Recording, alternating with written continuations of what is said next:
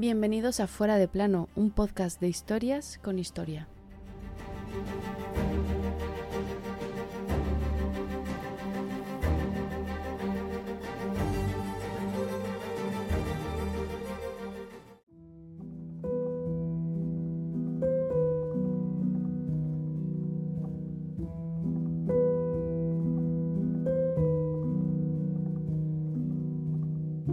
Eran casi las 3 de la tarde, de una tarde especialmente fría. Esos hombres que abrían el camino eran una avanzadilla de la División 332 de Infantería del Ejército Rojo. En ese momento se topan con una enorme verja. En lo alto se puede leer Arbeit Match Frey. El trabajo os hará libres. Detrás de esa verja les esperaban los restos del mayor horror conocido por la humanidad, ese día, el 27 de enero de 1945, y esa verja pertenece al mayor campo de concentración nazi, Auschwitz. Ese día, el horror fue liberado.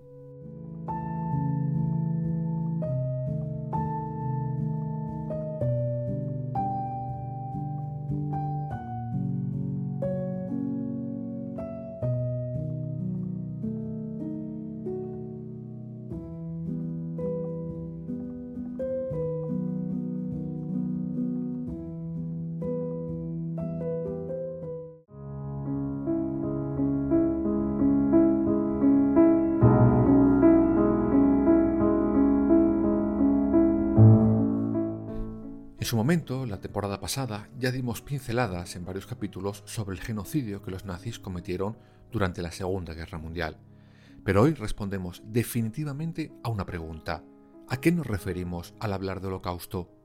Para responder tenemos que retroceder hasta 1933.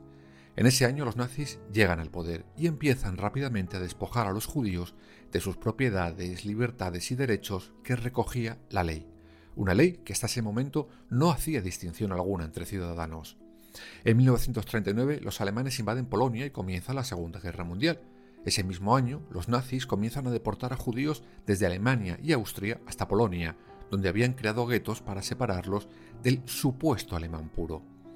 Dos años después, en 1941, los nazis comienzan, con todas las de la ley, su campaña de exterminio. Varios grupos de soldados especiales alemanes se lanzan en tromba a masacrar a civiles a través de las tierras que van conquistando en Europa del Este. A finales de ese año habían liquidado ya a 500.000 personas. En 1945 a más de 2 millones, de los que más de la mitad eran judíos. Los comandantes nazis estaban experimentando nuevas y locas fórmulas de asesinar a la gente, sobre todo para hacerlo en masa, nada de ir uno por uno, Cuantos más y más rápido, mucho mejor. Además pensaban que ir matando uno a uno a sus prisioneros podría estresar a sus muchachos y empezaron a ensayar macabros inventos. Como ya contamos en su día, en Polonia, en el año 39, habían usado furgonetas de gas para asesinar a personas con discapacidad mental. Les soltaban gases venenosos y morían asfixiados. En el invierno de 1941 los nazis ya habían construido las primeras cámaras de gas en Auschwitz, ya explicamos también en su capítulo que allí lanzaban el tristemente famoso gas Ciclón B. Los líderes nazis, con su cabecilla Hitler delante, se reúnen en 1942 para consensuar la matanza colectiva. Es la conferencia de Wannsee. Allí se dicta la ley de solución final, matar a toda la población judía europea, 11 millones de personas, bien exterminados en esas flamantes cámaras de gas o bien en trabajos forzosos e insoportables en esos mismos campamentos. A esto, en resumen, es a lo que nos referimos cuando hablamos de holocausto nazi.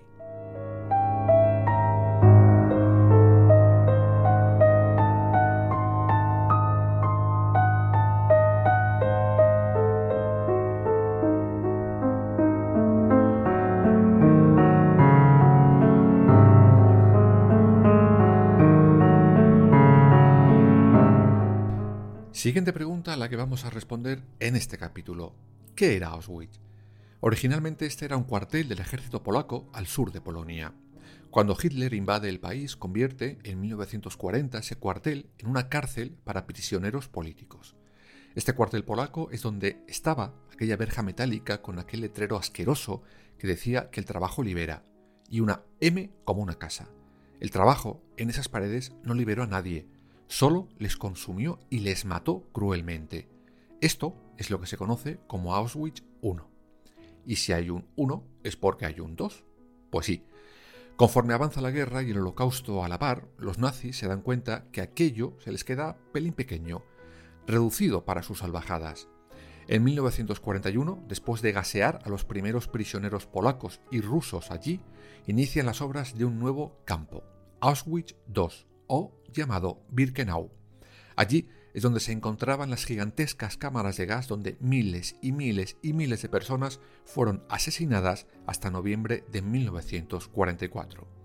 Allí también estaban los crematorios donde quemaban a los gaseados, y aquellas chimeneas donde salían terroríficas cenizas procedentes de cuerpos humanos y que los nuevos prisioneros veían cuando llegaban nuevos a aquel asqueroso resort de muerte, sin saber quizás que muchos acabarían ahí, en esa chimenea, siendo cenizas, simples y mortales cenizas humanas.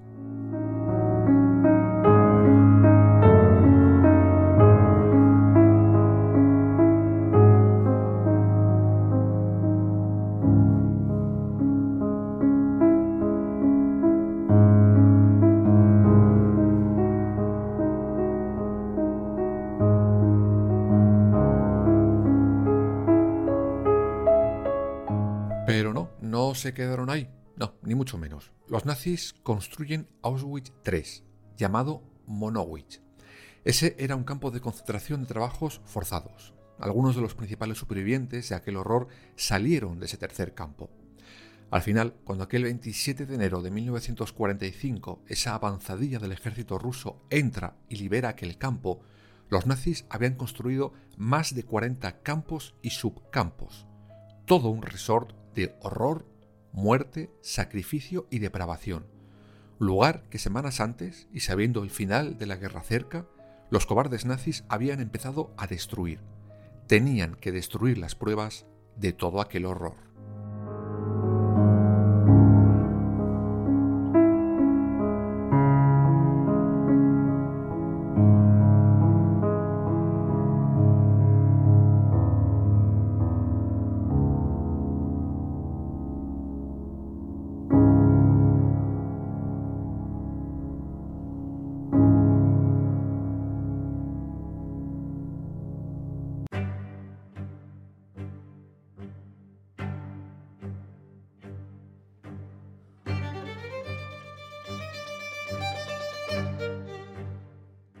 Y mira que lo intentaron, pero era imposible que un gigante como aquel pudiera ser reducido a cenizas así de repente.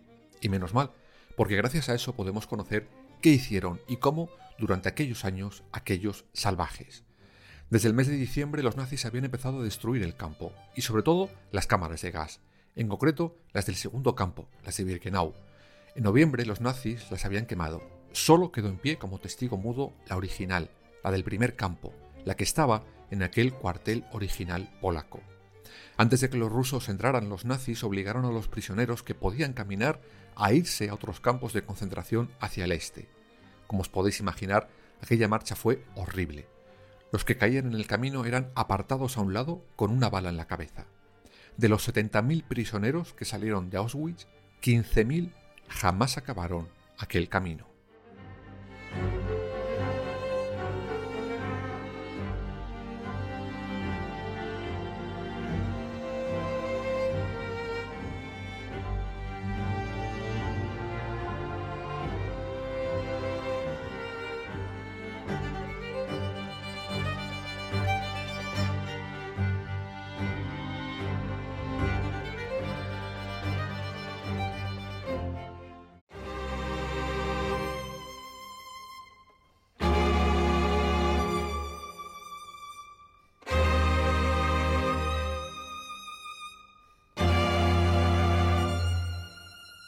Pero volvamos a aquel 27 de enero de 1945. Lo que se encontraron aquellos soldados rusos al entrar en Auschwitz fue dantesco. Casi 600 cadáveres sin enterrar, un hedor insoportable, casi 7.000 prisioneros enfermos, desnutridos, casi casi esqueletos vivientes, con muy poca vida, todos vestidos con trajes a rayas verticales, helados de frío, no olvidemos que era pleno invierno. Como os podéis imaginar, cuando los presos ven entrar a los soldados, desconfían, pero cuando entienden que son rusos y que vienen a liberarlos, les dan la bienvenida. Pero el estado de muerte y restos no quedaba ahí, ni mucho menos.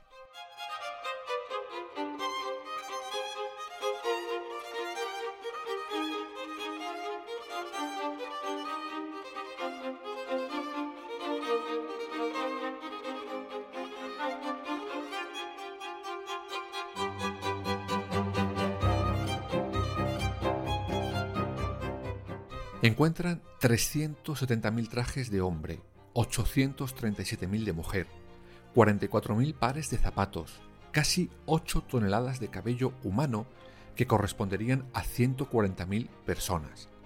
Encuentran los hornos crematorios, mejor dicho, lo que quedaba de ellos. A su lado, toneladas de cenizas humanas que los cobardes nazis no habían llegado a enterrar o hacer desaparecer con el viento. Cientos y cientos de huesos, por todos los lados. Doce vagones de tren repletos de coches de bebé, listos para ser enviados a Alemania. Algunos de los supervivientes de aquel holocausto lo hicieron por minutos, pues muchos, por enfermedad y hambre, acaban muriendo ese día, sin llegar a saber que habían sido liberados. Para ellos, esto ya era demasiado tarde.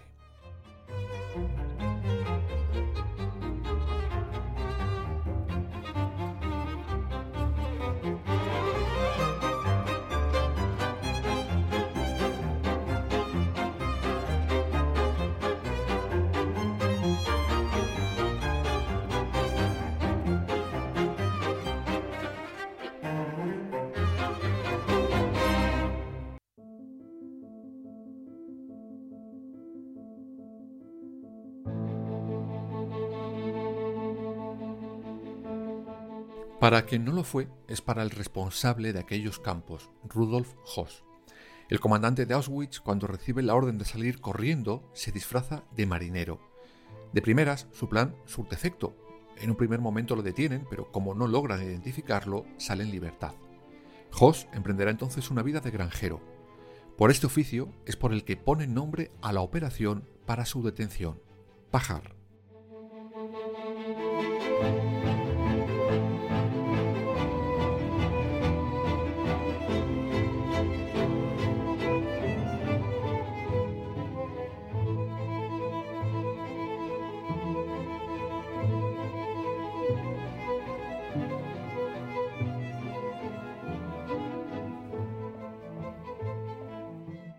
El encargado de esa operación Pajar es un teniente británico, un judío berlinés llamado Hans Alexander. Para encontrar esa aguja perdida, detiene a la mujer de Hoss. En un principio, ella declara que su marido está muerto. Pero al oír pasar un tren por la ventana de donde estaban, Alexander se le ocurre y la amenaza con llevar a su hijo a Siberia encarcelado. En ese momento se derrumba y delata a su marido. Les dice que se oculta de cerca de la frontera danesa. La noche del 11 de marzo de 1946, el teniente detiene, por fin, al líder de Auschwitz. Hoss es interrogado y confiesa ser el líder de aquel horror. Es llevado después como testigo a los juicios de Nuremberg. De hecho, su testimonio terminará de hundir a Hermann Göring. Finalmente, el 2 de abril de 1947, Hermann Hoss es condenado a morir en la horca. Su patíbulo será el mismo que el de millones de judíos, el que él había gobernado con mano dura. Sí, el comandante de Auschwitz es la última víctima del campo de Auschwitz.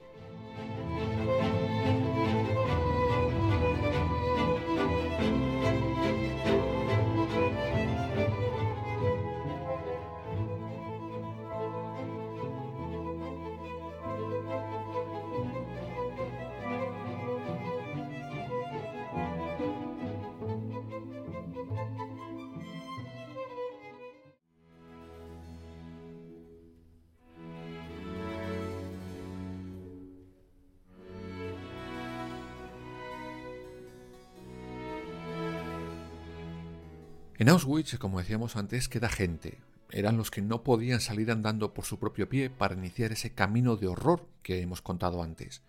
Los nazis les dejan atrás con la macabra esperanza que el hambre o el frío les mate antes de que el ejército ruso consiguiera llegar allí.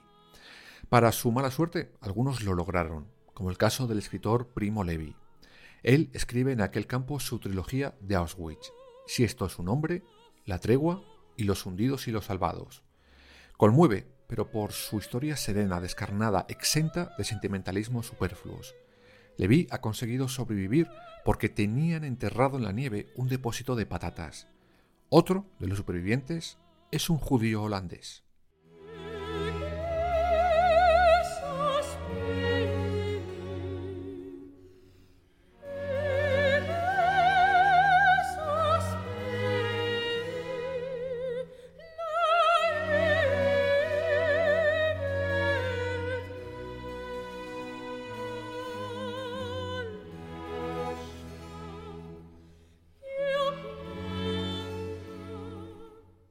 Él había llegado antes a Auschwitz después de pasar dos años encerrados en una casa con su mujer y sus dos hijas. Las tres habían sido deportadas a otros campos de concentración, pero él no sabía nada del destino final de ellas, de cómo se encontraban. Su nombre era Otto Frank. Sí, el padre de la famosa Anna Frank. No sabe en ese momento que su esposa ha muerto de hambre y sus dos hijas, en otro campo, han fallecido de tifus en Bergen-Belsen dos meses después.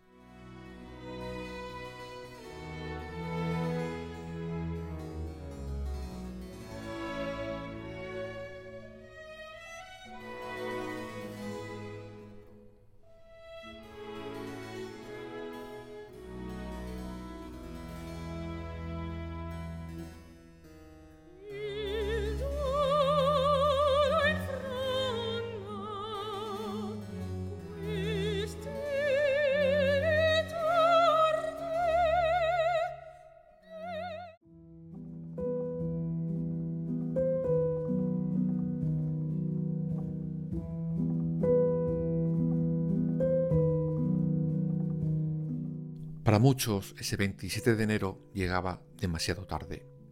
Después de ese día llegarían los juicios de Nuremberg, donde algunos encontraron cierta paz por la justicia, pero para otros muchos no, pues sus captores o torturadores o habían logrado escapar o muy valientes ellos habían decidido quitarse la vida antes de ser detenidos. Para entender, aunque sea un poco y de lejos, el horror que esos soldados rusos vieron cuando entraron en aquel infierno, basta con leer las siguientes palabras que un soldado de ese ejército ruso llamado Vladimir Birkli escribió a su madre. Estuve en Auschwitz, vi todo con mis propios ojos. Te amo ahora aún más. Por favor, no pierdas la calma. Esto no va a volver a pasar, mamá. Nosotros nos vamos a asegurar de ello. Ojalá esa promesa se mantenga para siempre y ese infierno no regrese nunca a la tierra.